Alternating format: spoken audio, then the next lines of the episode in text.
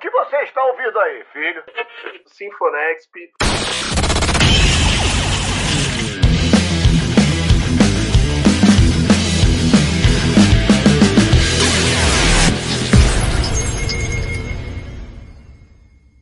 Para você que apertou o play aí, hoje é um novo dia de um novo tempo aqui no Sinfonexp. Eu sou Klaus Simões, começando o seu programa musical. Tem entretenimento, tem entrevistas e muita música no Sinfonexp, um produto independente do Nexp Podcast. Junto comigo para falar da retrospectiva musical de 2022, um programa que você já acompanha aqui no Nexp Podcast por muito muitos anos, desde os tempos mais primórdios de Sinfonexp aí, talvez nesses três anos e meio aí, é, tem retrospectiva. E junto comigo está ele, o Jukebox da música nacional, internacional, interplanetária, Jefferson Vicente. Salve, salve, podcasters ligados no Next Podcast. Salve, Klaus, todos os ouvintes. É a terceira vez que nós estamos fazendo uma retrospectiva, né, dentro do, do Nexp Podcast, a nossa retrospectiva musical, né? Todo ano a gente faz esse especial no Sinfonexp, sendo o último programa, a última edição do, do nosso podcast todo ano, né? E é sempre um prazer estar tá recordando os bons momentos, os bons lançamentos. Esse foi um ano onde os festivais foram retomados de fato. Os shows já desde a segunda metade de 2020 já estavam rolando, mas ainda com aquela preocupação por conta da pandemia, nem todos estavam vacinados. E a partir desse ano as coisas rolaram com, com mais fluidez e com mais tranquilidade, né? De festivais, shows internacionais, grandes eventos. Muita coisa passou por aqui pelo Brasil ao longo desse ano de 2022, Klaus. E todo ano, quando vira janeiro, eu já penso assim, Jefinho, que eu vou começar a escrever tudo que acontece na música, todos os insights que eu tenho é, sobre a música durante o ano, e eu já vou começar a escrever. Vou fazer um documento, vou escrevendo para quando a gente for fazer a retrospectiva. Só que esse ano passou, eu comecei a escrever em março, eu parei, perdi o documento e hoje estamos aqui. Mas foi um ano que eu acompanhei muita música. Eu consumi muito mais música do que o ano passado, né, 2021.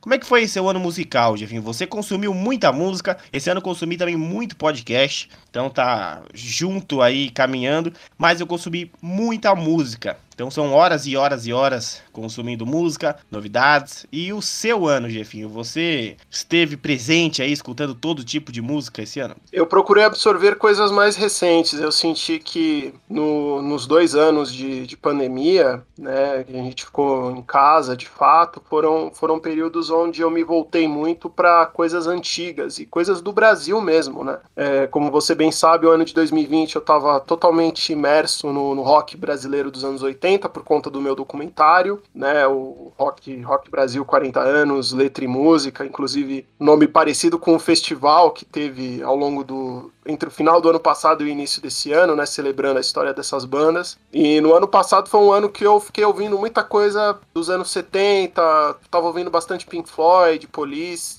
e, e, esse ano eu foquei em ouvir os discos inteiros dos nomes que eu mais acompanho, coisas mais recentes que me chamassem a atenção. Eu procurei estar mais atento, com os olhos e com os ouvidos mais atentos as coisas que estavam rolando ali naquele momento, especificamente, ao invés de voltar ou ficar restrito aos, aos sons do passado, que eu também não deixei de escutar, mas eu acho que esse período, né, ao longo desse ano, eu tive, dediquei um período do meu tempo, assim, bastante é, significativo para ouvir alguns álbuns de artistas que eu gosto muito, alguns me surpreenderam positivamente, outros não, mas isso a gente vai falar ao longo do episódio. Também fui para muitos shows, Klaus, foi o ano que é, desde quando a gente se conhece, você sabe muito bem que eu sou um frequentador assíduo né, dos shows e dos espetáculos das bandas que eu gosto. E esse ano eu tive a oportunidade de voltar a, assistir esses shows com mais frequência, até mesmo por conta da, da vacinação e do, número de, de, mortos pela Covid ter diminuído,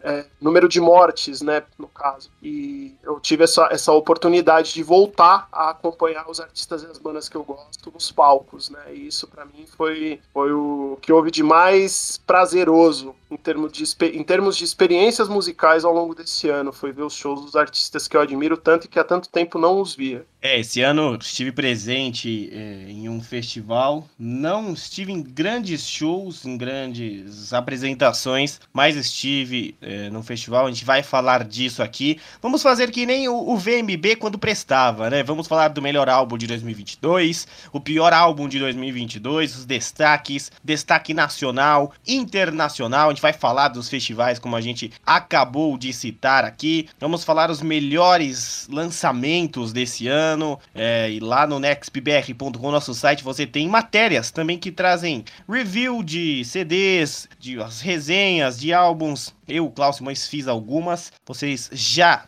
devem ter acompanhado, inclusive a matéria com os 10 melhores álbuns de rock de 2022. Mas, meu caro Jefinho, se você pudesse dar um start aqui nas nossas promulgações, o que, que você escolheria? Quer falar dos lançamentos nacionais, internacionais? Você já quer falar dos destaques dos melhores álbuns? E no final, tem aquele momento triste, mas a gente vai seguir. Eu gostaria de começar falando justamente dos álbuns, né? A gente teve é, ao longo de 2022 vários medalhões da música internacional especificamente, nacional também, lançaram novos trabalhos. É, a gente também teve um destaque aí de uma nova geração, teve um disco que eu gostei bastante, que foi lançado esse ano, que foi o álbum do Wombats, né, o Fix Yourself, Not The World, que é um álbum muito bacana, gostei bastante quando escutei. E também de nomes que a gente já conhece, que a gente já acompanha, que a gente adora. É, nesse início de 2022, logo na primeira semana, foi lançado um dos grandes álbuns, na minha opinião, um dos melhores lançamentos do ano, que foi o Down FM do The Weeknd, que é um disco que me surpreendeu. The Weeknd, na minha opinião, é o principal artista pop dos últimos anos, ali juntamente com Harry Styles, com a Lady Gaga, com o Bruno Mars. Eles fazem um, um, uma música pop muito interessante com ótimos momentos, com excelentes referências e dentro de um, de um conceito muito bacana, né? Que era um conceito parecido com uma rádio, enfim. E foi um álbum que eu gostei bastante. Logo de cara seria o primeiro lançamento, e foi de fato o primeiro lançamento de 2022 que causou um grande impacto. E para você, Klaus, qual o primeiro disco assim que você destacaria é, internacional lançado em 2022? Passa muito por gêneros né, meu caro Jefinho, se fosse para listar o melhor álbum de 2022 entre todos os que eu escutei, é, eu geralmente não faço isso, mas esse ano especificamente eu vou fazer.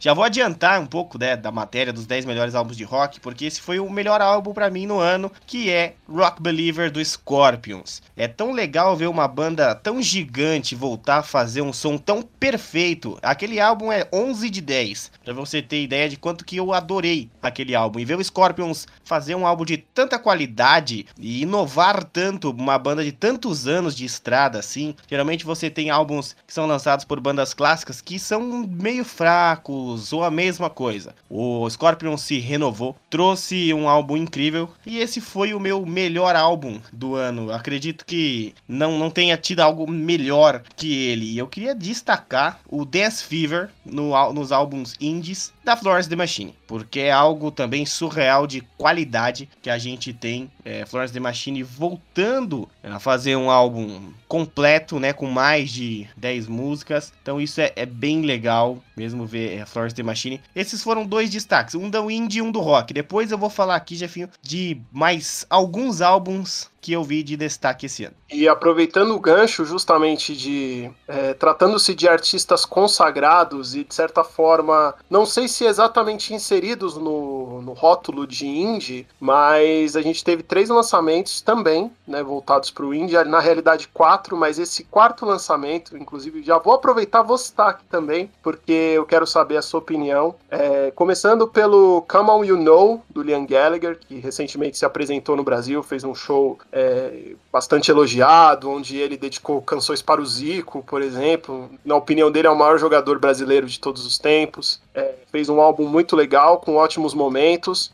O Johnny Marr lançou um grande disco, inclusive bastante extenso, chamado Fever Dreams, Parts 1 and 4. Que tem também, se eu não me engano, 16 ou 17 canções. É um álbum muito bem amarrado. Johnny Marr, guitarrista dos Smiths, é, tem feito nos últimos 10 anos um trabalho é, voltado para o rock e até mesmo para o indie, de certa forma, em alguns momentos, de muita qualidade. A gente já teve, né, no caso, eu já tive a oportunidade de assisti-lo ao vivo no Festival da Cultura Inglesa alguns anos atrás e ele lançar um disco longo que acredito que deva ter sido feito, concebido durante a pandemia, com momentos tão inspirados após quase 40 anos de carreira, também é algo muito bacana, muito surpreendente. Uma outra banda que também lançou um álbum recentemente e que fez um, um ótimo trabalho foi o Pixies, com Dog Rell. Após a volta da banda nos anos 2000, acredito que eles tenham produzido muito mais material do que em sua fase clássica, que vai ali do Surfer Raw, Rosa até o Trop Le Monde, né, ali na virada dos 80 para os 90, que eles foram uma banda proeminente dentro do, do rock alternativo norte-americano. E agora eles lançaram um álbum com ótimas faixas, muito bem executado, muito bem produzido, com um som de guitarra que a gente já conhece do Pixies, com aquelas melodias de vocais pop, nada muito inovador, mas dentro da proposta da banda ainda sendo muito original e com muita qualidade, com a própria personalidade que os caras têm. E isso também é algo que eu valorizo bastante dentro de uma banda com uma carreira longeva. E para finalizar, dentro desse mundo indie, né, o grande lançamento acredito que tenha sido The Car, do Arctic Monkeys, popular. O álbum mostra que realmente os tempos de AM, que foi o grande estouro da banda, ano que vem vai fazer 10 anos, inclusive. Acho que vale a pena até a gente fazer um especial de 10 anos do AM, que foi um disco tão importante. Na minha opinião, o último grande disco do rock, assim, que a gente pode chamar de um disco clássico. E a gente percebe no Car que realmente os tempos de AM ficaram para trás. É um disco que está muito mais é muito mais parecido com o Hotel Bay, o Tranquility Base Hotel Casino, que foi o, o, último lançamento deles em 2018, mas eu senti ainda como um, um, passo à frente. Eu achei um disco um pouco mais sofisticado, com canções mais inspiradas e mais equilibradas, talvez apontando um caminho que, que, que é experimental, que é jazz, que tem uma, uma uma, uma, sintonia que pode ser um pouco mais acessível e, claro, quatro anos após o último lançamento, pode causar um, com certeza causou um estranhamento menor por parte dos fãs. Eu não sei exatamente como ele foi recebido, né, mas por parte da crítica, dentro de algumas resenhas que eu li, que eu acompanhei, foi um trabalho bastante elogiado e está entre os grandes lançamentos de 2022. E você, Klaus, como um grande fã de Arctic Monkeys, eu gostaria de saber a sua opinião a respeito desse álbum, se você curtiu, se você tem algumas ressalvas, algumas restrições. Compartilhe aí com os nossos ouvintes a sua opinião a respeito de Car do Arctic Monkeys que eu gostaria de ouvir. Vamos lá, Jefinho. Você falou dos álbuns de destaque que você gostou, inclusive eu quero voltar a esse assunto. Eu quero trazer é, os álbuns que eu mais gostei né, durante esse ano. Esse ano foi um ano que eu escutei muito rock. É, o ano passado foi o meu ano mais indie, nacional, teve uma puxada pro pop também para descobrir algumas coisas. E esse ano foi mais rock, então a gente pode falar um pouco dos álbuns que eu mais gostei. E eu vou pular aqui é, um tema, né, uma categoria de premiação para trazer o pior álbum de 2022, que em minha concepção é The Car do Arctic Monkeys. Talvez eu seja ali uma viúva do AM, talvez eu não consiga aceitar o fim, né, do daquela fase. Eu gostei. Metade do álbum de Tranquility Base Hotel Cassino, eu gostei. Quando eu, eu tive a oportunidade de escutar no Lollapalooza 2019 é, as músicas desse CD ao vivo, eu adorei. Mas, em minha concepção, Decar é o pior álbum desse ano. Porque quando é uma banda pequena que faz um álbum ruim, você ainda aceita. Você fala, ah, ok, eles vão melhorar. Quando é uma banda do tamanho do Arctic Monkeys, faz um álbum como Decar, que nem o próprio Turner gostou, né? Ele mesmo criticou e falou que não era isso que ele queria. Então, se o próprio vocalista não gostou do trabalho que ele fez, quem dirá eu, né? Falar alguma coisa. Mas eu não gostei. Eu acho que esse foi o pior álbum de 2022 dos que eu escutei, tá? Existem coisas piores? Tá cheio por aí. Existem coisas melhores? Também tá cheio por aí. Mas na concepção de que eu escutei, Decar não me agrada. Eu não consigo gostar de mais de uma música do Decar. Então eu tinha muita expectativa para um lançamento do Arctic Monkeys e acabei decepcionado. Você acredita que seja pelo fato de ser um álbum mais lento, é, aparentemente em termos sonoros mais introspectivo? É, porque e também tem um outro detalhe, né? A gente pode, no caso, eu elogiei, achei bacana o disco, mas a gente sabe que é, comparado com outras obras dos caras, né, fica é difícil, né, chegar num, num patamar do, justamente ali não só do AM, mas do próprio Suck It and See, que é um disco que eu adoro, talvez seja um dos meus favoritos, se não o meu favorito do Arctic Monkeys, juntamente com o Favorite Worst Nightmare, que é o segundo álbum dos caras, que apresentou os caras para um público maior, especialmente aqui no Brasil, mas exatamente a sonoridade, a produção, os arranjos, foi isso que pegou e, ou, e também teve essa questão do, dessa opinião do Alex Turner, também pesou na hora de você é, realmente avaliar e falar, olha, esse disco tá aquém do esperado. O é, que,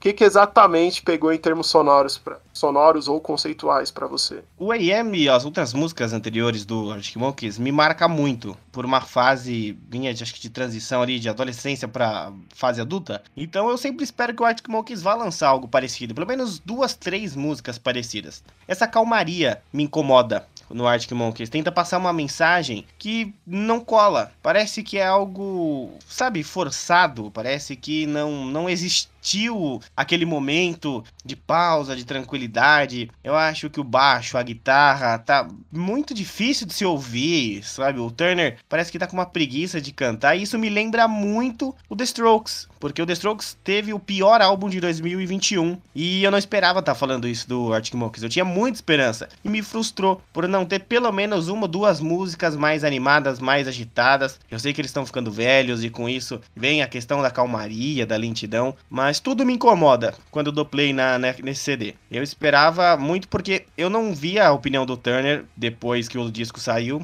E eu preferi ouvir primeiro, mas eu vi a opinião dele antes. Que ele disse que esse álbum seria diferente de tudo que o Arctic Monkeys fez. E ele acertou. Talvez esse seja o pior álbum da, acho que da história do Arctic Monkeys. É, espero que daqui uns 4, 5 anos eles lancem alguma coisa que possa remeter à origem. É, é um pouco clássico, né, do, na história do rock, né, de ter uma banda que lança um, um trabalho de um nível popular gigantesco, como foi o AM, né? No AM a banda virou, o Arctic Monkeys passou a se apresentar em estádios, né? É, me lembro que até a época do Humbug, por exemplo, eles tocavam em casas de show, no Suck It and See eles passaram a ser headliners de grandes festivais, passaram em ginásios e com o AM eles viraram uma banda de estádio e acredito que esse experimentalismo tenha sido até uma forma de tentar fugir esse da proporção que a própria banda teve. Você pode perceber até mesmo pelo prazo, né? A distância entre os lançamentos também diz muito sobre isso né? Mas eu, eu entendo também o lado do, do fã que tem vontade de. Que, que, que gostava daquela sonoridade, que de certa forma até se acostumou e, e, e, que absorveu e também tem esse componente afetivo, né? Você fala que essas canções do, do AM tem uma uma ligação de, de afetividade, uma, uma, ligação emocional mesmo com as músicas, né? E com aquele período ali que justamente foi até a época que a gente se conheceu, era o auge desse disco, era o auge do Arctic Monkeys, todo mundo falava e, e a gente percebe isso por parte de algumas pessoas, assim, algumas pessoas que eu conheço que gostavam e que conheceram o Arctic Monkeys naquela época, tem essa dificuldade de se identificar com os trabalhos que vieram depois. Eu mesmo com o Tranquility Base e Hotel Cassino,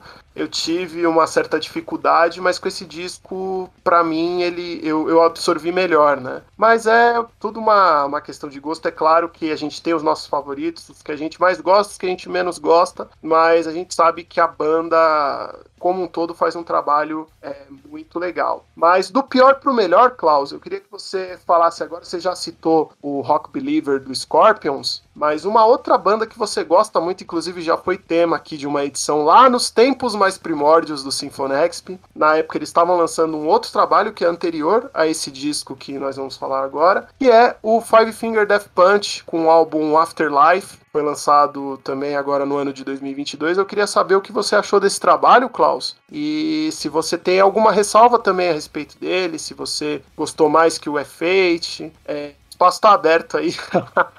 Olha, pra você falar a respeito desse disco, Klaus. Você curtiu também ou não gostou tanto? Eu sou suspeito para falar de Five Finger Death Punch, né, Jefinho? Eu tenho uma ligação espiritual, de um afeto mais que amor, assim, com essa banda. É minha banda favorita da vida. E jamais eu vou chegar aqui e falar, nossa, álbum é horrível do Five Finger Death Punch. Tanto que esse é dos 10 melhores álbuns, esse fica em segundo lugar, né? O Rock Believer para mim foi o melhor, mas Five Finger Death Punch, se não existisse o álbum do Scorpions ou se não valesse, o Five Finger Death Punch teria sido o melhor álbum. E posso provar, né? Posso explicar por quê. É, primeiro que teve uma transição do guitarrista, que é o Jason Hook. Ele sai da banda e ele é o cara que tá desde, desde o primeiro álbum, porque o primeiro álbum é gravado pelo Derry Roberts. Vocês podem escutar isso lá no análise do FH. E o Derry Roberts sai da banda, ele grava o primeiro, mas quem faz a turnê já é o Jason Hook. E aí, do segundo até o oitavo álbum, ele é o guitarrista. E não só isso, ele mixava, ele fazia a composição das duas guitarras e do baixo, junto com os outros integrantes. Ele fazia a masterização do disco.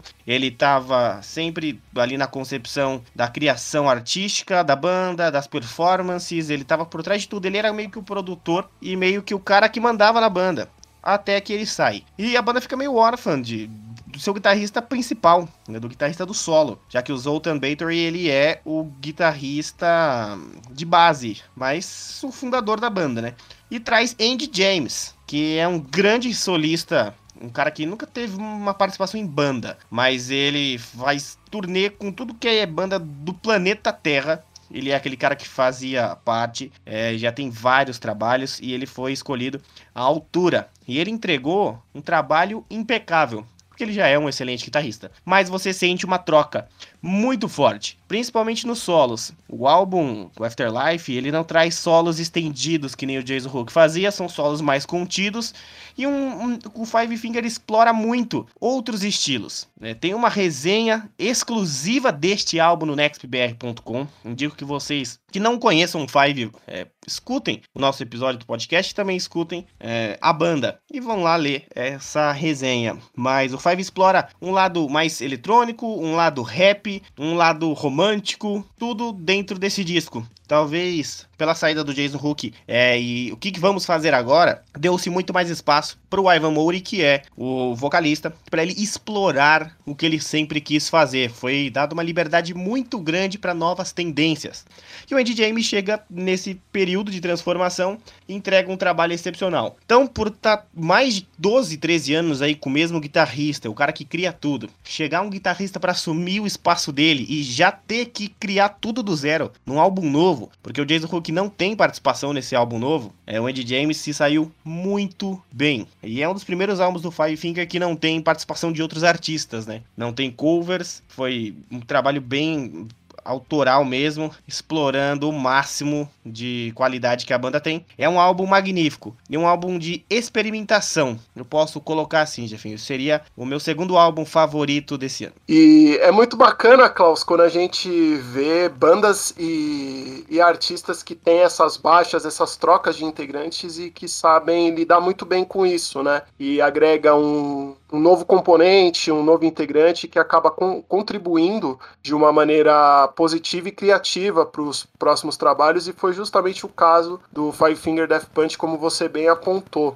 E só que ao mesmo tempo que existem esses casos, existe também o inverso, e foi a situação dessa banda, que é uma das bandas que eu mais gosto dentro do cenário do rock mundial, também é rotulada e voltada para o indie, que é o Kasabian, que passou por uma mudança bastante significativa, né, de troca de vocalista, né, o Tom Megan teve problemas seríssimos na, na pandemia envolvendo violência doméstica, consumo de álcool e acabou sendo, acredito que convidado a sair da banda, né? E em seu lugar entrou o guitarrista, né, o Sergi Pizzorno, que é o compositor de boa parte das canções do Kasabian e, e é um cara também, é um músico super criativo e que tem um, um estilo muito próprio né? Mas desde que ele assumiu a liderança, eu senti, particularmente na minha visão de admirador do trabalho dos caras, eu senti uma queda é, muito grande na, na qualidade da produção das músicas, né? Num primeiro momento, eles na, na realidade eles lançaram esse álbum em agosto desse ano, né? O Alchemist's, Alchemist's Euphoria, que foi lançado, se eu não me engano, 6 de agosto ou 8 de agosto, foi próximo do meu aniversário. E anteriormente, no começo do ano, eles tinham lançado um EP com quatro faixas chamado The Wall, onde essas músicas ainda apontavam alguns bons momentos, né? Especialmente a música Chemicals, foi uma música que me chamou a atenção, e uma chamada Scriptive Re, foi uma outra música que também eu gostei.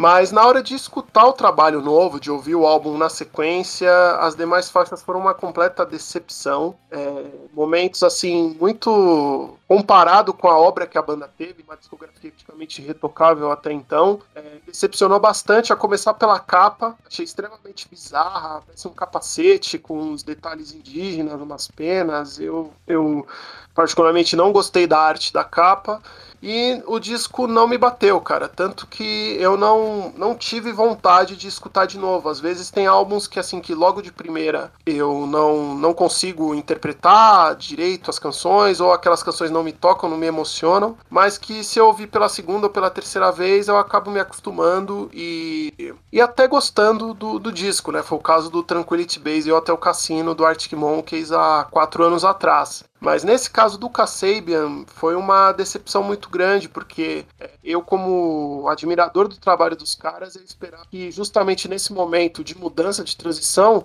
eles viessem com um trabalho inovador, com um trabalho, um trabalho consistente e à altura grandes dos caras. E infelizmente isso não foi possível. Eu torço para que num próximo lançamento, num lançamento futuro, eles possam recuperar, não necessariamente a essência musical, porque eu gosto de artistas que fazem coisas diferentes, mas eles possam recuperar criatividade e uma essência de fazer ao fazer e ao preparar bons discos, discos que possam ser à altura do legado que os caras têm, né? E eu torço, essa é a minha principal torcida para os caras do Kasabian e que eles tenham ainda, obviamente, uma carreira bastante longeva. Acredito que os shows devam estar legais, mas realmente esse disco eu diria que é o Hot Space do Kasabian, cara.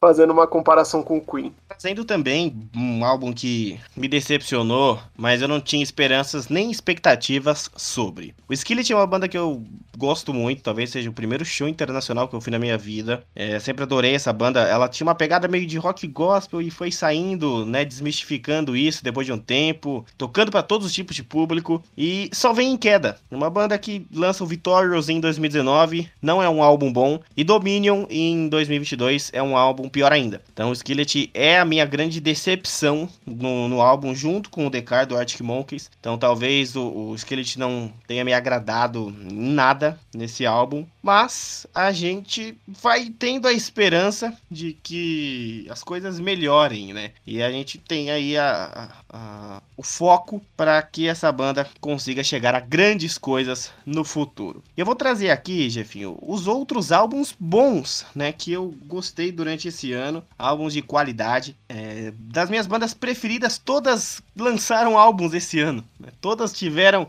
os seus lançamentos. E é algo que nunca aconteceu. Eu acho que devido à pandemia, todo mundo tava sem lançar álbum por não poder fazer a turnê. Então todas as minhas bandas preferidas lançaram álbuns esse ano. E quando é para descer a lenha aqui, eu desço a lenha nas bandas que eu gosto. Até porque esse é o lugar de fala, né? Se você gosta tanto da banda que você tá pronto para falar se é bom ou ruim. Quando você está pronto para falar que um álbum é ruim, você realmente é fã. Mas todas manteram um nível. Talvez aqui eu menos gostei de todos os álbuns foi o do Sabaton. The War to End Wars. É um álbum que eu tenho ali as minhas ressalvas ainda sobre o que eu vou pensar. Tem músicas muito boas, mas traz a temática. Eles sempre falam né, da, das guerras mundiais, mas o Sabaton tem um álbum bom. É uma qualidade muito boa, apesar né, do, dos pesares, mas eu acredito ao Sabaton aí toda essa qualidade que é o álbum do Sabaton. Trago também um álbum que eu gostei bastante, que é o álbum do Ghost, por mais que eu não goste do Ghost. Message from the Clergy e Impera, são dois álbuns esse ano, alguns com relançamentos, mas eu gostando de um álbum do Ghost, então realmente vi uma qualidade bem legal nele. O Budget for My Valentine lançou mais um álbum de qualidade incrível.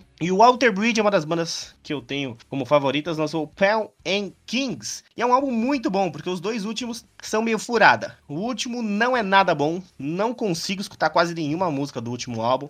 E esse bate de frente é muito bom. O Hailstorm com Back from the Dead é um álbum, acho que o terceiro álbum que eu mais gostei durante esse ano, Hailstorm, da Lizzie Hale, que depois da Joan Jett, só Lizzie Hale. É, é uma das minhas bandas favoritas e eu amei esse álbum. E Bad Wolves, que troca de vocalista, lança um álbum excepcional, ainda mais por manter toda a essência instrumental da banda no mesmo nível e trazer um vocalista que consegue suprir a altura, o Tommy Vext, que lançou um álbum só, solo, né, um álbum sozinho com The Lone Wolf, o um novo projeto dele, É, os dois tentaram bater de frente ali com lançamentos no mesmo ano. Mas o Bad Wolves mantém um nível incrível e é um álbum que tem review também no nextpbr.com. E talvez o, o, destaque internacional eu vou deixar para daqui a pouco, porque tem um indie e um destaque também do rock, na qual eu vou falar daqui a pouquinho. Mas para deixar dos álbuns que eu mais gostei, Nickelback lançou álbum esse ano, Godsmack lançou álbum esse ano, e o álbum acho que, que eu mais gostei, ao lado do Rock Believer, saindo um pouco do rock, do Five Finger Death Punch, que eu sou suspeito,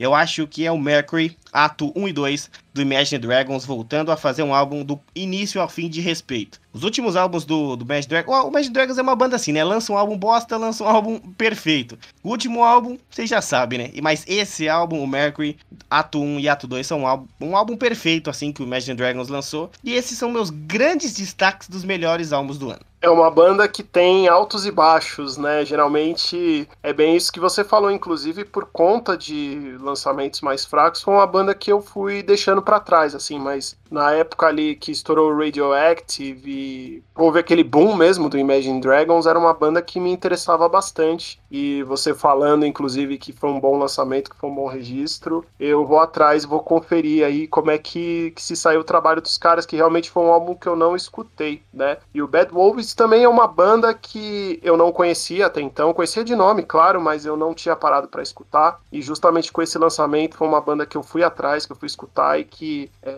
me impactou bastante, sobretudo o instrumental dos caras é muito bom. E é de um universo, você sabe que eu sou um cara mais ligado ao rock britânico, a coisas até mesmo mais pop e pesadas, e eles fizeram tá, um trabalho muito bem feito e que também conseguiu manter o mesmo nível de qualidade, assim como o Five Finger Death Punch. É, fechando aqui a minha lista de lançamentos internacionais, a gente ainda vai falar do, dos lançamentos nacionais, esse episódio vai ficar um pouco longo, mas fechando a lista de lançamentos internacionais, um álbum que eu gostei bastante, de uma banda que também não gravava já há um bom tempo, foi o Eyes of Oblivion, do Helicopters, que é uma das bandas que eu mais adoro, que tem um, uma sonoridade, um timbre de guitarra perfeito.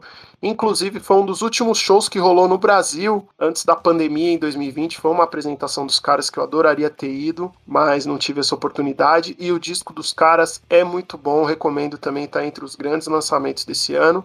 Um outro lançamento mais voltado pro pop que eu gostei bastante é de um cara que tá bombado e que muita gente se surpreende quando eu falo que gosto, que é o Harry Styles com Harry's House, que eu acredito que seja o seu terceiro disco. É, acredito não, é o terceiro álbum do cara atual, de saída do Action, mas fazendo um trabalho muito superior ao que ele fazia anteriormente e sempre surpreendendo, mas sem deixar de ser pop, sem deixar de ser popular e marcante, né, para um, público maior, para um público mais amplo que realmente consome esse tipo de música, né? E ele é um cara que consegue é, encontrar o equilíbrio, né, entre essa música pop mais palatável para um, uma característica que era muito comum ao pop em décadas passadas, assim como The Weeknd. Né? E para fechar, os álbuns que foram, foram, muito legais, assim, lançamentos que foram muito bacanas, foi uma edição deluxe do Revolver dos Beatles. Né? O disco completa em 2022, se eu não me engano, 56 anos de, de lançamento. O álbum é de 1966, gravado ali, se eu não me engano, na mesma época da Copa da Inglaterra. E é o disco que marca uma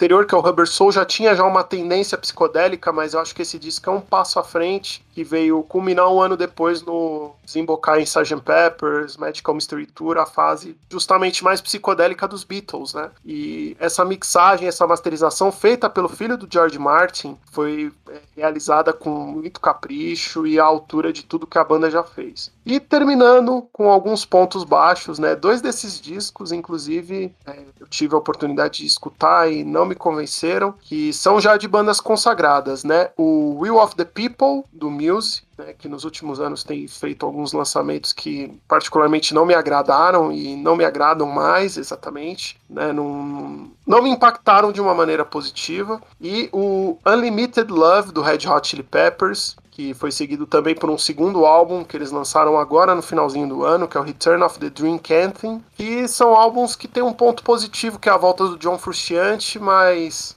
não é porque o, um integrante tão importante da banda voltou que eles vão fazerem um disco, um lançamento maravilhoso. E foi o caso do Red Hot com esse, com esse primeiro álbum. O segundo álbum, realmente eu não tive interesse em escutar, mas eu acho que pela banda ter já ser uma dos grandes nomes do rock, uma das bandas que está há mais tempo em atividade, vale a pena ser citado aqui na nossa edição do Sinfonexp, mas foi um disco que realmente não me interessei em escutar. Você ouviu alguns desses lançamentos, Klaus? Olha, é, desses lançamentos eu escutei pontualmente algumas músicas dos álbuns, né? Eu não tenho aí tanta. tanto que falar do álbum completo, porque eu acabei não escutando tanto, assim. Acho que alguma música que você escuta e você fica meio assim, tipo, seu, pô, será que o álbum vale a pena escutar? Que eu acabei é, não escutando. Mas se um dos melhores analistas da música, que é Jefferson Vicente, disse está falado, mas são álbuns que às vezes você cria uma expectativa, né? E você acaba tendo uma uma talvez uma falsa impressão que gostou e depois você escuta de novo e nunca mais ouve, ou aquele álbum que você escuta uma vez e você fala, pô, vou escutar de novo para ver se é bom. Aí você escuta cinco vezes e fala, esse álbum é bom. Então, é altos e baixos realmente na música, né? Uma banda que a gente pode estar falando mal hoje aqui, daqui dois anos pode lançar um álbum incrível. Exatamente. Tudo é muito. Dentro da música, tudo é muito relativo, né? E obrigado por maiores entendedores, cara. Bondade sua, mas. Obrigado. E Jefinho, agora a gente pega o barco Vasco da Gama e vamos para terras brasileiras, vamos para as Índias e chegamos aqui nesse Brasil. A Brasil é você mesmo, na qual vamos falar agora. Da mesma forma que trouxemos aí o internacional, na qual eu consumo mais. Ano passado eu consumi muito mais nacional do que internacional e esse ano foi ao contrário. Mas tenho minhas ressalvas aqui é, do nacional. Então vou deixar Jefferson Vicente começar. É, o que ele mais gostou, o melhor álbum e o pior álbum aí de 2022 do Brasil. Bom, os melhores lançamentos de 2022 eu já vou começar citando numa numa, numa sequência. É, na minha opinião, o melhor disco brasileiro lançado em 2022 foi Necropolítica, do Ratos de Porão. É um álbum que comemora os 40 anos da, da banda punk, formada por João, João Gordo, é, Boca e Juninho. E eles fizeram um trabalho à altura, na minha opinião, dos discos clássicos como Brasil, Anarcofobia, e tendo como plano de fundo justamente a, a pandemia, né? Esse momento tão conturbado e louco que a gente viveu nesses últimos nesses quase três anos, né? Porque a pandemia ainda não acabou, né? Apesar da gente, apesar de estarmos vacinados e a situação tá um pouco mais controlada, o vírus ainda existe, a gente ainda vai ter muito tempo é, para aprender a lidar justamente com essas situações todas, né, de aumento de casos, aí os casos diminuem, e essa vai ser a nossa realidade daqui para frente, né. Mas a, a situação que o, o, governo federal, e, enfim, teve, a postura que eles tiveram ao longo da pandemia, talvez é um assunto que a gente que deveria, né, ser abordado de uma outra maneira, numa outra circunstância, mas é, acaba que está intrínseco, né, está absolutamente relacionado as canções que, que, que, formam esse álbum do Ratos, refletiu na hora de, de fazer as canções e refletiu também de outras maneiras, né, num número gigantesco de, de, de perdas e, enfim, né, uma situação bastante é, complicada, mas que gerou canções é, muito contundentes e a postura de uma banda como Ratos de Porão tem que ser justamente essa, de mostrar aquilo que está acontecendo,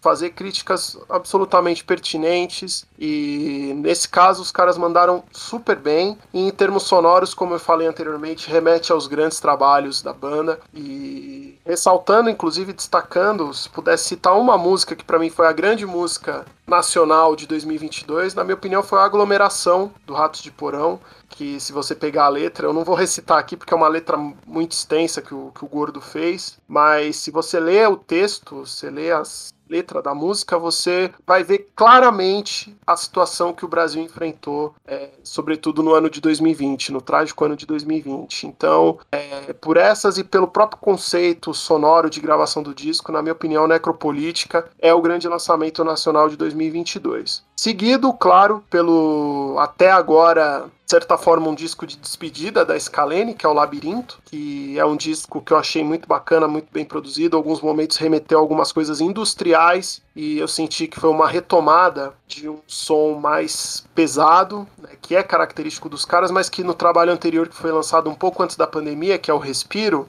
foi deixado um, para segundo plano e eles flertaram mais com música brasileira, com elementos mais acústicos, que também foi bacana, mas eu acho que essa volta do peso em um álbum pré-hiato, né, que a banda a partir do, acredito que já deva ter entrado em hiato, né, esteve, fez desse disco um dos grandes lançamentos de, 2000 e, de 2022, e também teve a volta do Planet Ramp com Jardineiros, que é um disco também que entra na meio que na toada do Necropolítica do Ratos de Porão, né? Uma banda como o Planet Ramp estava fazendo falta nesses tempos, nesses últimos tempos aqui do Brasil, uma banda para falar o que eles falavam naquela época, nos anos 90 especificamente. É, ter os caras de volta com um trabalho novo é muito, é muito legal mesmo. Então, assim, para mim são os três grandes discos lançados em 2022. E você, Klaus, como te conheço bem, você é um cara que acompanha o trabalho da Scalene especificamente. Eu queria saber de você qual é a sua opinião a respeito desse disco, se você chegou a escutar, é, o que, que, você achou desse novo trampo, novo nem tanto, mais recente trabalho dos caras. É, tá em 2022 é novo, né, Jefinho? Aqui uma retrospectiva aqui, tá em 2022 é novo. E o Scalene é uma banda que veio derrocada, né? Veio em queda, muito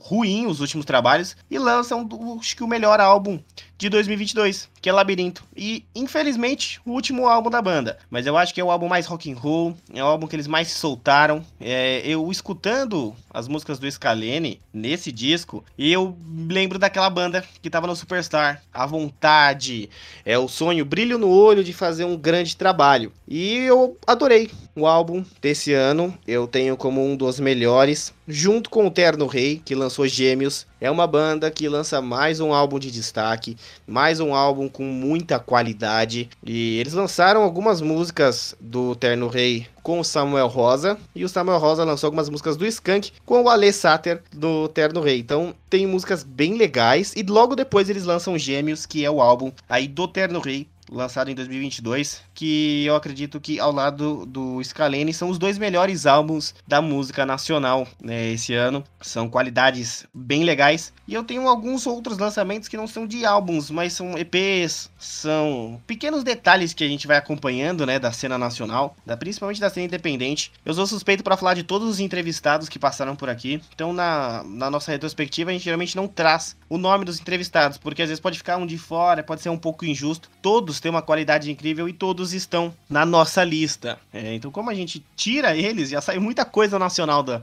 do que a gente tem para falar, né? Mas eu gostei de muitas coisas esse ano. O Versalhes lançou é, coisa nova esse ano e eu vejo que tá crescendo cada vez mais a cena indie brasileira e a cena rock brasileira voltando, né, a, a caminhar a grandes passos. Então eu tenho certeza que só vai crescer. É, tem o Jingle Bells, Jambu, Valfredo em Busca de Simbiose, Tangerim, é, a Lala Laura, a Clarissa, são grandes nomes aí da música brasileira que tão, vão surgir, né? Estão surgindo ainda, estão caminhando. É, o de Ferreiro lançou um trabalho solo muito legal. É, por mais que eu não seja fã de NX0, nunca gostei de NX0, o de Ferreiro solo, esse ano trabalhou muito bem. Tem a Pluma, trabalhou muito bem também essa banda. É uma vocalista muito boa também, é uma qualidade excepcional. E gostei do, das coisas que, que eu vi, né, dos lançamentos nacionais, mas eu trago como melhor aí realmente Terno Rei com Gêmeos e o Scalene com Labirinto, algo que me conquistou bastante. Você citou aí o de Ferreiro, né, que lançou uma Bad Uma Farra, que é um disco que ele fez pela, pelo selo Slap, né, da, da Som Livre, que hoje pertence à, à Sony, né, foi comprada pela Globo, foi comprada da Globo, né, a Sony comprou a, a gravadora da Rede Globo no ano passado,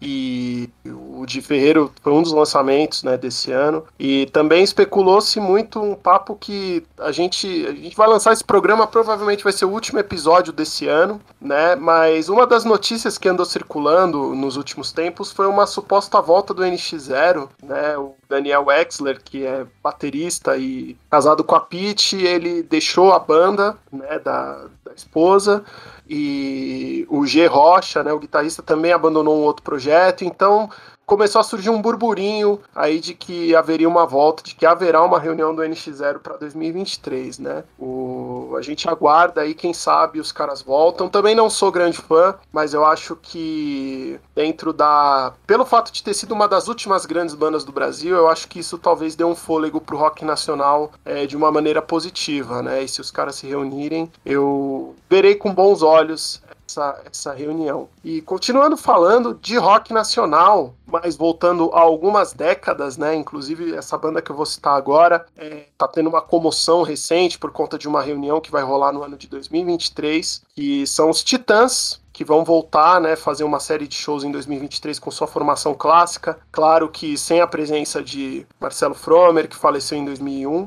mas um pouco antes de anunciar essa turnê de comemorativa de 40 anos de carreira, eles lançaram um álbum de inédita chamado Olho Furtacor, é um disco que foi produzido pelo Rick Bonadio e pelo Sérgio Fuad, que é um produtor que já havia trabalhado com os caras, o próprio Rick Bonadio já havia feito um, um disco com os Titãs anos atrás chamado Sacos Plásticos. Foi um disco que, dentro da realidade da banda hoje, reduzida a um trio, e por conta dos problemas de saúde que o Branco Melo teve, para quem não sabe, ele teve um câncer gravíssimo na, na hipofaringe, que impossibilitou ele de, de gravar mais músicas no disco. As canções que ele canta foram tiradas da voz guia da demo do, do trabalho, e, e o Tony Belotto passou a cantar um número maior de faixas, mas é um disco que tem alguns bons momentos, sim, sobretudo as suas seis, sete primeiras músicas tem composições bem, bem legais, inclusive a música Caos, que eu acredito que chegou a tocar em algumas rádios rock, que é uma parceria da Rita Lee, é uma música da Rita Lee, do Roberto de Carvalho, com o filho dela, o Beto Lee, que hoje é guitarrista de apoio dos Titãs. Hoje não, já toca com a banda já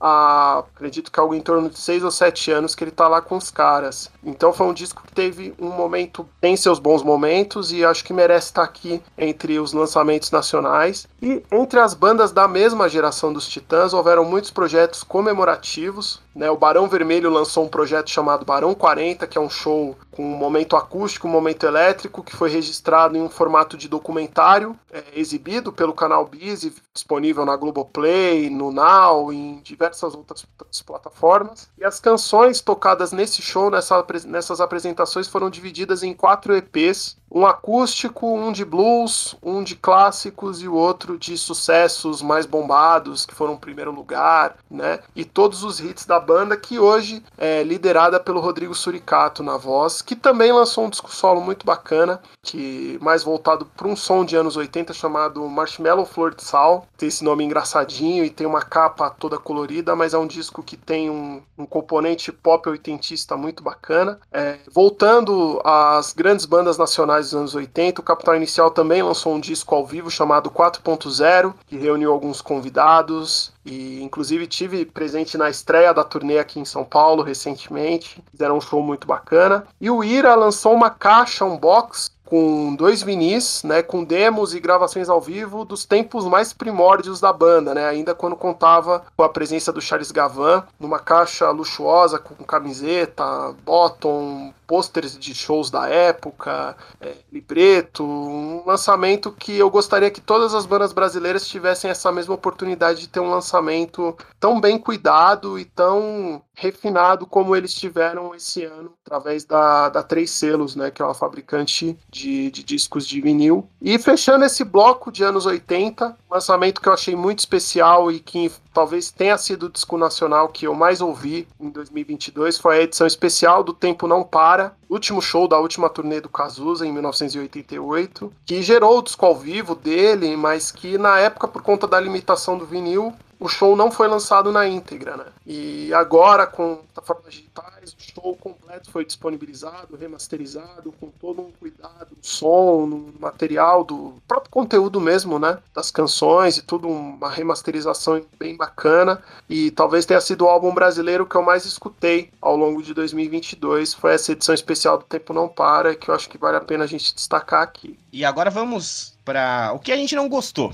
aqui no Brasil. Porque do mesmo jeito que a gente fala das bandas internacionais, tem as coisas nacionais que a gente não gostou. Não vou me alongar muito. Tem um review desse disco no nextbr.com, lá na, na, aba de resenhas. Pode clicar em música. Ou você pode é, digitar lá também, que eu vou destrinchar porque que eu não gostei. O Zimbra lançou um álbum chamado Sala 2, na qual eu não gostei. Falo isso abertamente por ser um fã da banda, por conhecer é, o vocalista, falo abertamente que eu não gostei. Muito pela influência de um produtor famoso, né, nos anos 80, que tá tentando voltar aí a, a cena da música, mas não gostei de Sala 2, explico porque lá não vou me alongar aqui. E o álbum que eu menos gostei foi do Vanguard, acho que era o que eu tinha mais expectativa no Oceano Rubi, e eu não gostei do trabalho em si, do começo ao fim, não gosto, não, não me agrada, né, esse álbum, mas é muito difícil a gente falar das bandas nacionais. A gente pode descer a lenha lá nas internacionais, na, nas brasileiras a gente não pode falar muito, mas Oceano Rubi é um álbum que eu não gostei. Eu acho que eu esperava mais do Vanguard, mais qualidade. É, parece que ficou tanto tempo sem fazer música, parece que deu uma esquecida ali da qualidade que o Vanguard tinha. E lançou Oceano Rubi. Dos demais, acredito que é só isso. E você, Jefinho, tem alguma coisa nacional que tenha sido lançada e você não gostou? De, não exatamente, assim, eu acho que as coisas que realmente não não me interessaram tiveram um pouco fora do radar, assim. O Vanguard era uma banda que,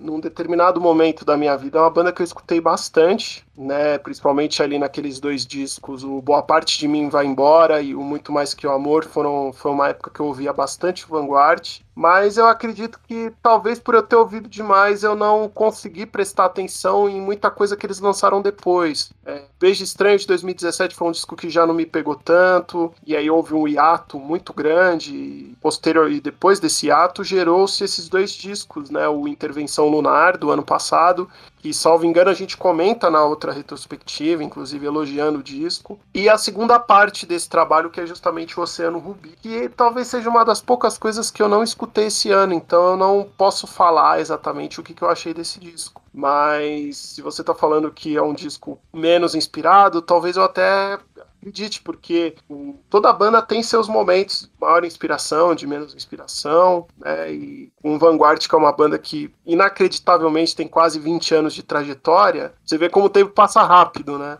Natural que tenha momentos de mais inspiração ou de menos inspiração, mas acho que vale ressaltar um detalhe aqui, que eu sempre achei o Hélio Flanders um grande letrista, né? Nunca achei ele um grande cantor, um grande intérprete, né? Apesar de ter uma voz marcante, você ouve, você reconhece o cara, e eu acho que isso é o mais importante dentro de um, de, de um cantor, né? Muito mais do que afinação, técnicas ou coisa do tipo, é você ser marcante, você ser reconhecido pela sua própria voz. E isso o Hélio tem, mas como letrista ele sempre me chamou muito mais atenção do que como intérprete. Então eu acredito que poeticamente ele mantenha a mesma qualidade, mas talvez em termos sonoros, pelo que você está me falando, talvez tenha sido um passo para trás, né? Ou talvez um, uma mesmice, ou mantendo a mesma característica que já, já acompanha eles, pelo menos desde o Boa Parte de Mim Vai Embora. Eu não sei, eu tô aqui são suposições, né? Quando eu terminar aqui o programa, eu vou ouvir o disco e num outro momento, quem sabe, eu comente. Mas não teve nenhum álbum assim que eu falar, poxa, esse disco eu não gostei. Talvez o Olho Furtacor dos Titãs seja um disco que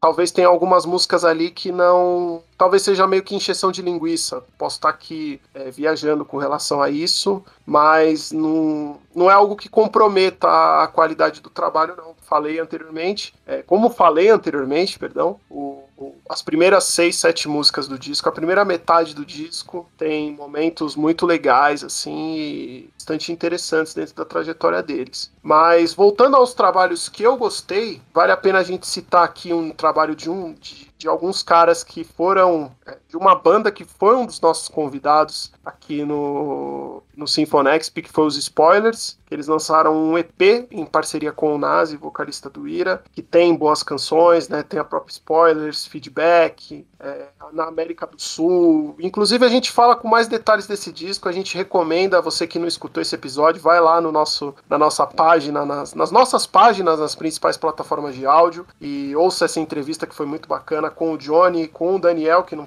não faz mais parte da banda, mas que naquele momento tava ali trocando uma ideia com a gente e tá entre os grandes lançamentos desse ano. Eu gostei muito do disco solo do Tim Bernardes, que é vocalista do Terno, um álbum chamado Mil Coisas Invisíveis. Tem algumas canções ali que, dentro de um momento pessoal meu, eu me vi muito inserido dentro da, de algumas canções que o. de algumas letras de algumas músicas que o Tim fez ali para esse disco especificamente. E fechando para mim com as duas grandes revelações de 2022, que foi o Black Pantera com o disco Ascensão, que eu acho que é uma das bandas mais competentes surgidas no Brasil nos últimos anos, sem sombra de dúvida. E um outro lançamento diametralmente oposto, que recentemente recebeu o Grammy Latino de melhor disco de pop nacional, que foi o Bala Desejo, que é uma banda nova com o pessoal mais ligado a MPB, o Zé Ibarra, que é um grande compositor, é, lançou um disco chamado Sim Sim Sim, que é muito a cara de Novos Baianos, Doces Bárbaros. Eu amo música brasileira, MPB dos anos 70, então eu me identifiquei muito com esse disco e é um dos poucos momentos, um dos poucos artistas, se não um dos o único artista que faz um som mais MPB, que está tendo uma projeção midstream, digamos assim, que me interessou e que eu me identifiquei com, com o trabalho. Né? Eu tenho muita dificuldade, tenho muitas restrições ao que é chamado de nova MPB, esses artistas surgidos recentemente que recebem esse, esse rótulo, essa nomenclatura. Mas no caso do Bala Desejo, eles me ganharam, cara, e para mim tá entre os melhores discos do ano. E para finalizar, hoje num dia triste, né, para música nacional, hoje a gente estamos gravando esse episódio do Sinfonexp no dia 22 de novembro, né, de 2022. Um dos lançamentos desse ano foi de Erasmo Carlos, com o álbum de intérprete O Futuro Pertence à Jovem Guarda, e levou o prêmio também de melhor álbum de rock no, no Grammy Latino. E, enfim, Erasmo Carlos, a gente vai falar um pouco, pouco dele é, mais para os instantes finais desse episódio. E eu acho que isso fecha a minha seleção de álbuns nacionais, Klaus. Como destaque é, nacional, então a gente vai para os destaques, a gente volta para o internacional em breve. Como destaque nacional, eu colocaria duas mulheres, né? Lou Garcia, que faz um indie brasileiro e ela está em ascensão e eu não duvido que nos próximos dois anos ela seja um dos grandes nomes, né, um dos nomes mais em alta, assim como o João, né, tá em alta, assim como o João conquistou tudo que ele conquistou merecidamente, eu acho que a Lou Garcia vai chegar lá. E outro, o outro nome é Mob Colombo, que é uma outra grande roqueira, que ela tá indo para outras vertentes agora, explorando mais mas é uma voz também muito boa e as duas eu colocaria com os meus destaques nacionais. Fizeram lançamentos incríveis esse ano que atingiram coisas sensacionais de forma independente e hoje já conseguem aí é, um destaque até das plataformas de áudio. Então eu fico feliz com o crescimento. Gostaria das duas aqui presentes né, no, no nosso Sinfonexp. Esses são meus destaques nacionais, meu caro Jefferson. Inclusive, é, você falou no João, né? O João é uma revelação do, do, até mesmo dentro dessa nova MPB e do pop nacional, né? Acho que mais pro pop do que pra MPB. É, queria destacar uma coisa no João que me chamou a atenção. Essa rima não foi proposital, mas eu acho, eu acho a voz dele muito bonita. É, musicalmente, as músicas dele não me tocaram tanto quanto a Desejo que eu citei agora, mas eu reconheço nele um ótimo cantor. Talvez seja um, um gancho para eu ouvir com mais atenção o trabalho que o cara faz e ir atrás de outras coisas que ele já fez anteriormente. Conheço pessoas que gostam muito dele e, inclusive, gravou com o Nando Reis recentemente. Tem um, algum, alguns pontos ali que me chamam a atenção no trabalho dele e é um dos artistas que eu pretendo escutar com mais atenção e, quem sabe, até numa próxima edição do Sinfonexp, numa próxima retrospectiva, é, citar os feitos do cara em 2023, né? Então, eu acho, acho um, um cantor muito legal, assim, com uma voz e com uma presença de palco muito bacana. E indo para os destaques internacionais, algo que você pode destacar que talvez você não queira colocar ali como melhor nem pior, mas um destaque que é algo que te cativou internacionalmente. Internacionalmente, eu diria que, repetindo né, o que eu já havia dito no, no, na última retrospectiva, eu acho que o álbum do The Weeknd, né, o The Weeknd como artista foi um, é um cara que eu colocaria num destaque internacional. É, o Helicopters também, como volta, né, banda quando fica muito tempo sem gravar e volta com um disco legal, com uma sonoridade bacana, acho que vale a pena dar esse destaque. E nacional são os que eu já citei anteriormente, né? O Bala Desejo e o Black Pantera, para mim são as grandes, os grandes nomes é, recentes da música nacional e que tiveram trabalhos bacanas lançados ao longo de 2022, Klaus. Então você e eu destrinchamos aqui, né? Tudo que a gente podia falar de bandas, de nomes e espero que 2023 seja ainda mais completo mas acho que esse ano foi o ano que eu mais vi lançamentos. Eu posso listar 20 álbuns aqui que foram lançados, é, 15 de rock, posso listar 30 álbuns lançados e bons de grandes qualidades, mas a gente tenta enxugar aqui o que a gente mais gostou, tenta trazer o que a gente mais decepcionou. Então a gente trouxe muito conteúdo esse ano. Um ano que Jefferson Vicente consome muita coisa nova também e eu deixo de consumir tanto outros ritmos. Cada ano a gente vai surfando por alguma coisa. E falar em consumir, Jefferson Vicente, que ano foi 2022 para retomada, né, do comércio? Lollapalooza, Mita, Rock in Rio, Primavera Sound, Knot Fest, Pop Load e a criação do The Town SP, que é o Rock in Rio, só que uma versão paulista, né, no Autódromo de Interlagos. Então o The Town, em janeiro, vai anunciar suas bandas e a sua venda. E turnês, hein? O que teve de gente anunciando turnê em 2023 e o que teve de gente passando por aqui que eu nem sabia, né? O Gallagher, eu não sabia que ia tocar aqui, eu descobri quando um amigo meu tava postando foto no show. E tivemos adiamentos, né? Imagine Dragons ia tocar aqui, não pôde, pôde vir, vai ser é, em fevereiro de 2023. Godsmack, que é uma das minhas bandas favoritas e que nunca veio ao Brasil, faria um show solo é, em São Paulo, foi adiado para 2023. E o Coldplay, que fez um show belíssimo no Rock in Rio, adiou os shows é, para 2023 também. Jefinho, se eu esqueci algum festival, né? Lola, Mita, Rock in Rio, Primavera, Knot, Pop Load, entre outros que a gente teve. Você já viu um ano com tantos festivais, com tanta coisa para você consumir musicalmente? Haja dinheiro, hein? Haja dinheiro, mas é a. Acho que sobretudo é, é a demanda, né, Klaus? Eu acho que a gente ficou. Acho que não. Ficamos, né, dois anos praticamente privados, né? E sem ter essa oportunidade de ver os artistas que a gente gosta, né? A não ser pelas lives ou por vídeos antigos. E a coisa começou a ser retomada de fato na segunda metade de 2021. É, eu destacaria o Rock, Rock the Mountain, um festival que rolou no Rio de Janeiro também, né? E teve o Festival Rock Brasil 40 anos, que reuniu toda a galera da, da geração 80 do, do rock nacional, realizado no Rio, em São Paulo. Eu tive presente em uma das edições e também acho que é um outro festival bacana que vale a pena ser citado. Não tá, claro, não é da, da mesma proporção desses todos que a gente que você mencionou, mas eu acho que entra nesse pacote, né? Nessa sede, né? De um público sedento por shows e por espetáculos. E eu não, não, me lembro, cara, de ter um festival, de ter um período, uma época com tantos festivais. Inclusive foi anunciada a volta do Monsters of Rock, né, agora para 2023. Também vai compor aí essa, essa, essa leva, né, de, de, festivais. Mas tiveram shows muito legais, né? O próprio Liam Gallagher fez um show solo no, no, no espaço, no atual espaço Unimed, né? Mas que para mim sempre vai ser o espaço das Américas. É, teve o Jack White também se apresentando no Brasil, num desses festivais é, salvo engano, no Koala ou no Pop Load, eu devo estar confundindo aqui. Teve uma apresentação do Jack White e tantos nomes vieram para o Brasil, como esses mesmos que você, esses mesmos que você falou, né? Você também teve, lembrando aqui, você teve a oportunidade de ver o que, na minha opinião, foi a melhor apresentação do Rock in Rio, que foi o show do Green Day. E na mesma noite teve o Billy Idol, que foi criticado, mas que estava com alguns problemas ali na, de retorno ali nos bastidores, né? Mas que deve ter feito um show muito legal. Acredito que quem estava na cidade do rock deve ter se divertido bastante. E foi um ano muito positivo nesse sentido e também no anúncio de turnês, né? Os próprios Titãs, como eu mencionei, anunciaram para 2023 essa turnê de reunião. E internacionalmente também, acho que grandes shows têm sido feitos e é justamente essa essa falta que o público estava sentindo. O público estava sedento por show, nós, inclusive. Então, é a demanda, cara.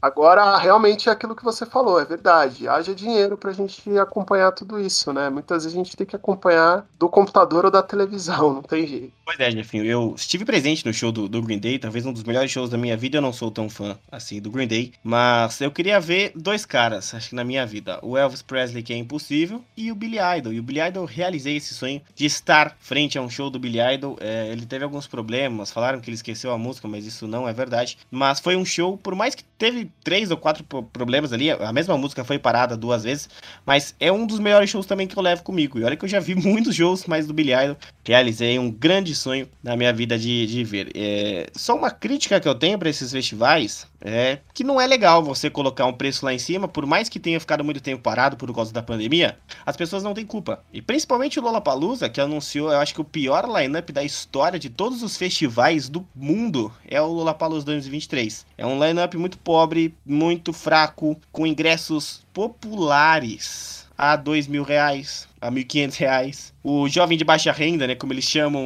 um dos ingressos lá, mil e quinhentos reais. Chega a ser engraçado. Então, fica uma crítica para os festivais e para as produtoras de shows. Tem show que eu não consegui ir porque tava 700 reais a meia.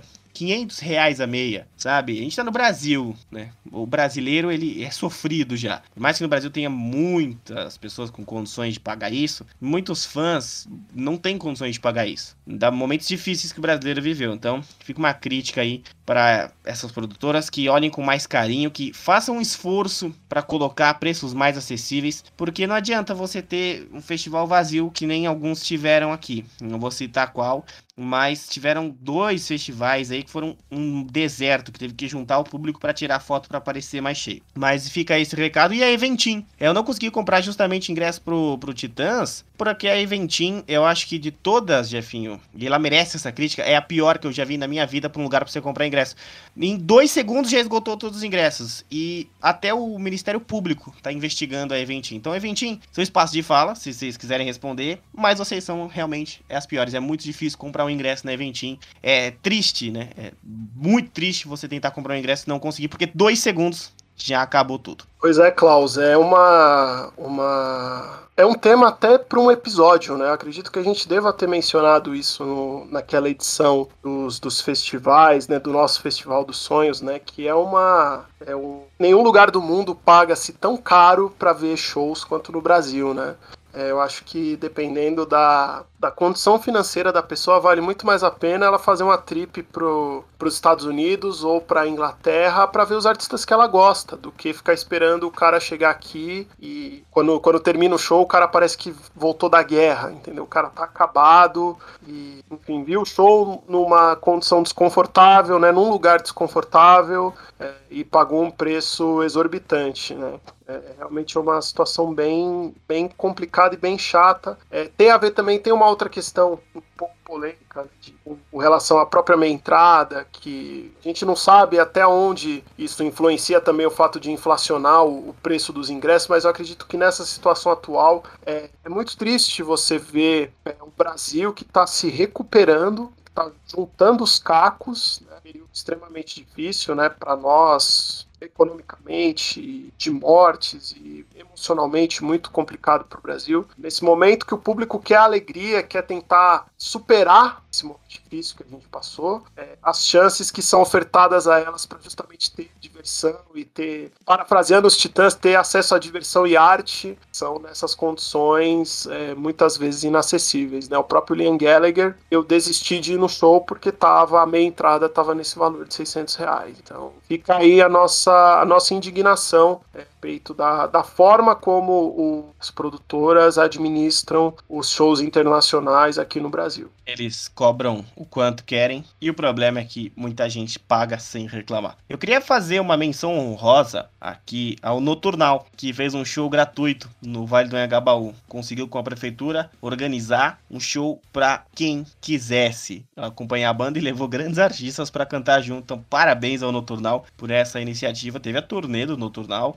esgotada, mas eles fizeram um show gratuito em São Paulo, no Vale do Anhangabaú. Fica a minha menção honrosa. Jefferson Vicente, esse ano o rádio fez 100 anos e em 2023 a gente vai ter um programa para falar de rádios. Então, não fizemos um especial dos 100 anos do rádio, mas em 2023, que é 101 anos de rádio, a gente vai trazer pequenos especiais aí. Mas muita gente que tocou no rádio se foi. Eu vou deixar o obituário com você dessa parte. Do dia que estamos gravando, é um dos dias mais tristes da história da música em 2022. Então, essa parte é sempre dolorida pra gente falar. Então, eu deixo com, contigo aqueles que vão estar eternamente na música. Pois é, Klaus, conforme eu havia mencionado alguns minutos atrás, a gente falou do álbum do, do Erasmo, né? O Futuro Pertence à Jovem Guarda. É, hoje é um dia muito triste para a história da, da música brasileira. É, esse programa irá ao ar, como também já falei, provavelmente na última semana de, de 2022, né? Mas neste dia, 22 de novembro, nós perdemos o, o nosso tremendão Erasmo Carlos, nosso gigante gentil. É, para mim é, é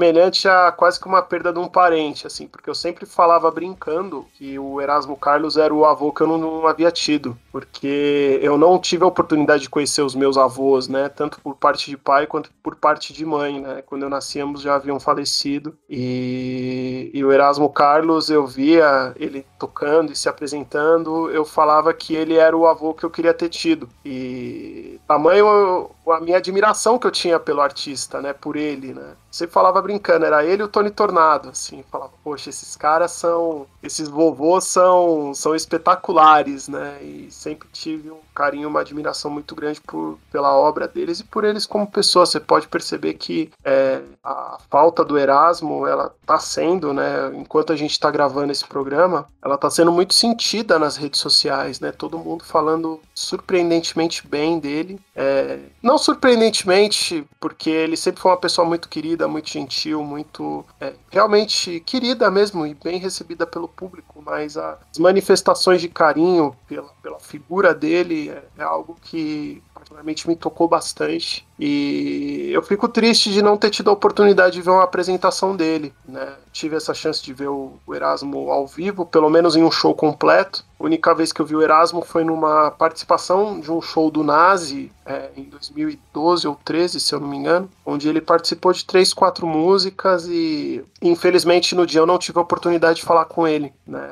Mas conforme os anos foram passando, só foi aumentando a minha admiração pelo, pelo trabalho dele. Eu tenho uma afeição muito grande pelos discos que ele fez no, no começo dos anos, na primeira metade dos anos 70. Né? Carlos Erasmo, de 1971, Sonhos e Memórias de 72, Projeto Salva Terra de 74 e a Banda dos Contentes de 1976. É, são discos que toda vez que eu escuto eu descubro alguma coisa diferente ali, sabe? Ou algum timbre, ou alguma melodia, me emociona ou a letra de alguma canção é, me desperta algo bastante intenso, uma relação muito intensa que eu tenho com a obra do Erasmo. Né? E para mim é uma perda irreparável a história da música brasileira, justamente no momento onde a gente está ainda chocado pela, pela morte da, da Gal Costa, que aconteceu também alguns dias atrás. Passo também as mesmas palavras dos, dos artistas da, da Tropicália, né, cantoras da MPB, período ali da década de 60 e 70, a Gal sempre foi a que mais me, me chamou a atenção.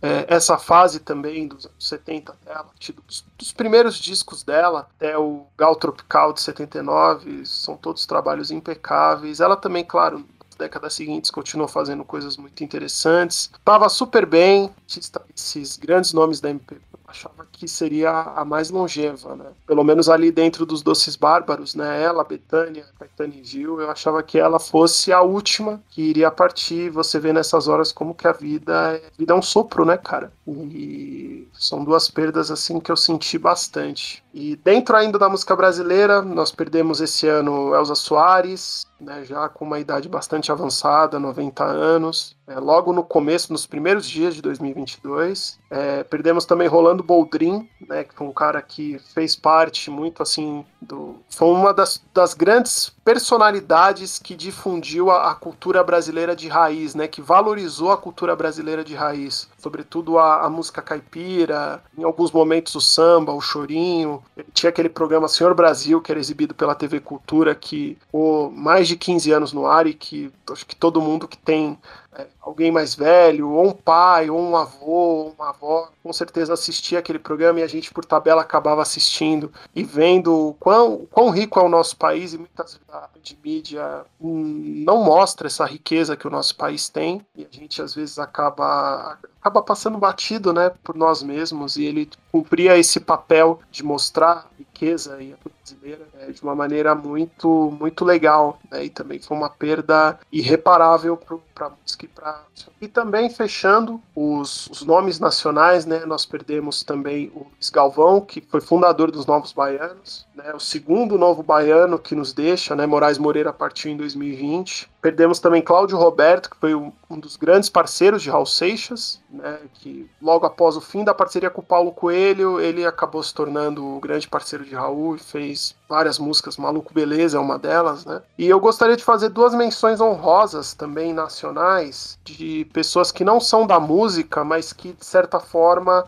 estavam inseridas ali naquele contexto. A primeira delas é o Jô Soares, que chegou a se aventurar em alguns momentos cantando. Na década de 60 ele fez dois rocks num chamado Volks do Ronaldo e teve trabalhos de jazz já com o sexteto na época que ele ainda estava no SBT. Mas o, o motivo principal para o Jô Soares estar aqui é pelo espaço que o Jô Soares 11,5 o programa do Jô sempre deram para música. Né? Vendo algumas entrevistas do Derico, que era o saxofonista do Jô Soares recentemente, ele ressaltou que era o programa que abria espaço que valorizava a música todos os dias na TV. Porque ali era um grande time de excelentes instrumentistas que estava todo dia no ar e todo dia o programa recebia uma atração musical diferente. Né? Fosse desde artistas mais populares até músicos de jazz renomados, nacionais e internacionais. Então, muita coisa, muita gente conheceu muita coisa de música, muitos artistas através do, do Jô. Então eu acho que faço essa menção honrosa justamente por esse motivo.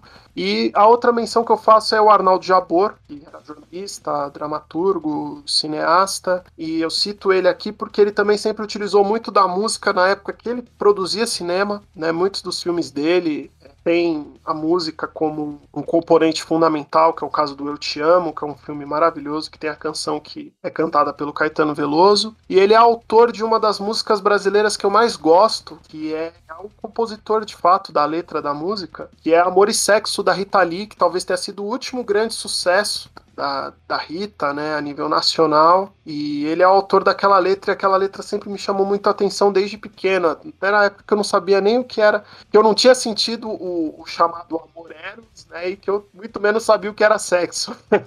Mas era uma música que me chama a atenção desde quando eu era pequeno, e também é uma outra perda reparável para não só para música mais fratura brasileira do, do Arnaldo Jabor, né? E temos perdas internacionais também. É, o Taylor Hawkins, baterista do Foo Fighters, que acabou nos deixando aí um dia antes de se apresentar no Lollapalooza Brasil. É um cara que até hoje a gente não sabe de fato o que aconteceu, a gente nem pode fazer suposições aqui, mas deixa um legado incrível no Foo Fighters, sendo baterista da banda de um cara que é um dos maiores bateristas assim que eu já vi, apesar de não gostar dele cantando do Foo Fighters, o Dave Grohl como baterista do Nirvana, Dan McCafferty do Nazaré, o fundador, né, do Nazaré acabou também nos deixando, o Aaron Carter, né, irmão de um dos Backstreet Boys, acabou aí também falecendo esse ano, até um pouco mais para o final desse ano.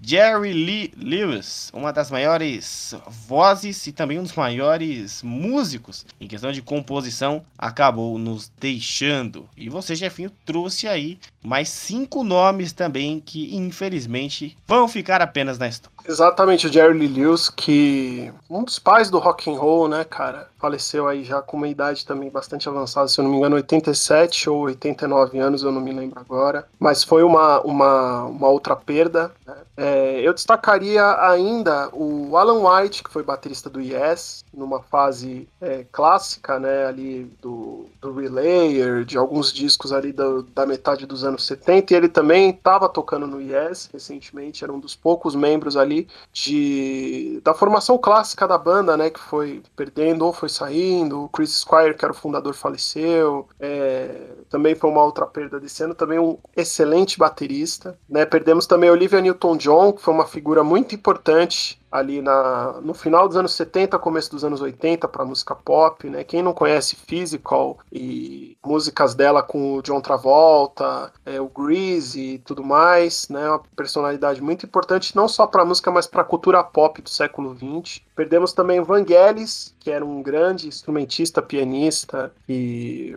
fez parte do Aphrodite Child nos anos 60, que era a banda de rock progressivo, ele, Demi Rousseau, e ele é compositor daquela música famosa do, das corridas né, de, de São Silvestre, e, enfim, um, um músico excepcional. Meat Loaf também, que é um dos grandes nomes do rock, partiu em 2022, e o Coolio, que era o rapper que tem aquele hit Gangsta's Paradise do da década de 90, também nos deixou em 2022, Klaus. São perdas irreparáveis para a música, mas o som vai ficar aí eternamente e consumam esse som e contem às próximas gerações sobre tudo que vocês ouviram. E tivemos entrevistas aqui no Sinfonexp. Eu quero deixar agradecimento para Giovana Moraes, pro Rinas Francisco, pra banda Recreio, pro Rodrigo Novo, pra banda A Olivia, a banda AL9, para o Ameslari, o Eduardo Tibira, a Clara e Sofia, os Spoilers, Cassiano Andrade, a banda Utal, o Antino, para o nosso querido Caleb Barbosa, que gravou Cancelamento Musical, para a cantora Luela, para o Projeto Brazuca, Murilo Reuter, do Locomotive,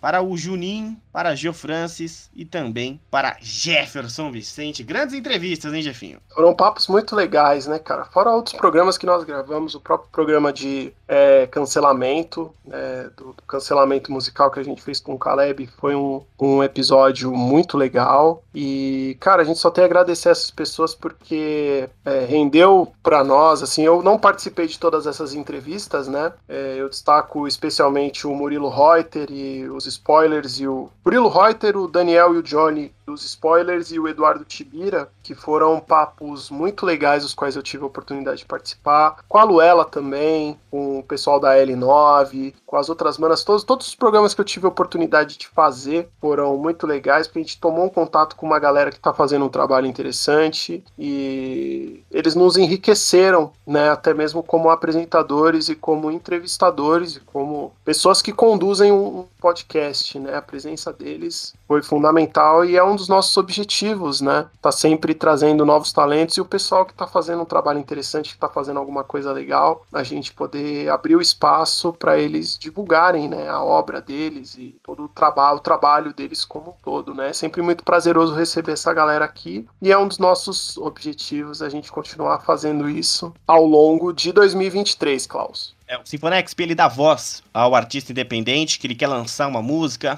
já lançou. É, o nosso site, nextbr.com, está aberto para releases, para as matérias que vão destacar também os lançamentos desses artistas. Então, o nosso espaço ele é livre, nosso espaço é independente, ele está aberto a todo mundo. Quero agradecer demais as assessorias de imprensa, a todos os assessores e as assessoras que estiveram conosco no ano de 2022, que essa parceria seja renovada em 2023 e a sua assessoria que ainda não faz parte do Sinfonexp Traga seu artista para cá, vai ser um papo bem diferente. E aqui nós temos também é, o Angústia Nerd que traz entretenimento geek, games, literatura, muitas coisas. Então tem muitos outros entrevistados de calibre que, pass que passaram por aqui e o Sinfonex ele vai ter sempre esse espaço aberto para música independente. Meu caro Jefferson Vicente, que ano e que prazer estar aí ao seu lado gravando grandes programas, fazendo é, ideias mirabolantes saírem do papel, programas que vão sair em 2023 já gravados aqui no, no Sinfonexp. É, queria que você deixasse a sua mensagem para o ano de 2023, porque o que passou não volta mais e 2023 tem muita música por aqui é a torcida por, por grandes shows, grandes espetáculos, né, Klaus? E que a gente também possa é, manter o nosso, o nosso projeto de, de podcast que a gente começou lá. Inclusive, vamos, completar três anos de, de, de Sinfonexp agora em 2023. É, três anos também de Nexp, né? Recordo que há, como já falei várias vezes, né, há quase quatro anos atrás você me fez esse convite e eu topei e a gente teve esse, esse período para até a gente ajustar um modelo, uma forma de produção dos nossos episódios e eu espero continuar fazendo é, esse trabalho sempre com muito carinho, com muito respeito a vocês que nos escutam, que compartilham, que curtem e que prestigiam o nosso trabalho aí já há quase três anos. Conforme mencionado no episódio, a retrospectiva 2022 do Sinfonexp foi gravada no dia 22 de novembro, data da morte de Erasmo Carlos. Tivemos que incluir uma gravação extra para fazer uma menção a pessoas que partiram no último mês entre elas Christine McVie, vocalista do Fleetwood Mac e uma das principais compositoras de sua geração, o baterista Jet Black, fundador da banda punk Stranglers, e o cantor e compositor Leno, que assim como Erasmo Carlos, também fez parte do movimento da Jovem Guarda. Nas nossas redes sociais, NextBR, no Instagram mande a sua DM, ou no Twitter também, este mesmo nome, NextBR. Nosso site nextbr.com, você pode entrar em contato também pelo podcast arroba nextbr.com. Pode sugerir algum tema, pode participar aqui conosco e pode também acompanhar as mais diversas entrevistas de 2022, 20, 21. Sobretudo, você pode escutar a música mesmo aqui no Sinfonexp, sonoras entrevistas, sonoros episódios e é muito legal estar fazendo o que a gente ama. Sou Klaus Simões, fico aqui com a apresentação ao lado de Jefferson Vicente Jukebox da música nacional e internacional. Foi um ano incrível ao lado de vocês. Muito obrigado. O que você está ouvindo aí, filho? Sinfonexp.